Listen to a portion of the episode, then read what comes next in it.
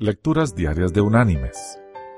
La lectura de este día es de la primera carta enviada por el apóstol Pablo a los cristianos en Corinto.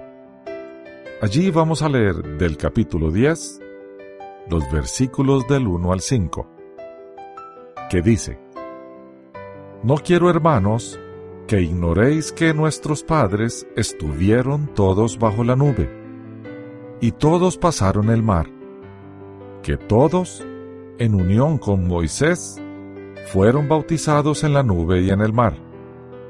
Todos comieron el mismo alimento espiritual y todos bebieron la misma bebida espiritual, porque bebían de la roca espiritual que los seguía. Esa roca era Cristo. Y la reflexión de hoy se llama Sobre la roca. Después de un naufragio en una terrible tempestad, un marino pudo llegar a una pequeña roca y escalarla, y allí permaneció durante muchas horas.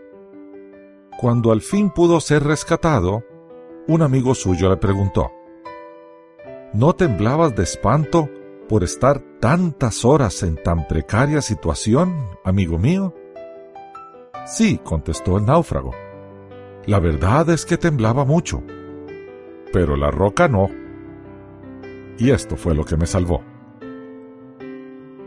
Mis queridos hermanos y amigos, nuestra roca, el Señor, nunca tiembla. El que se asienta sobre ella tendrá vida.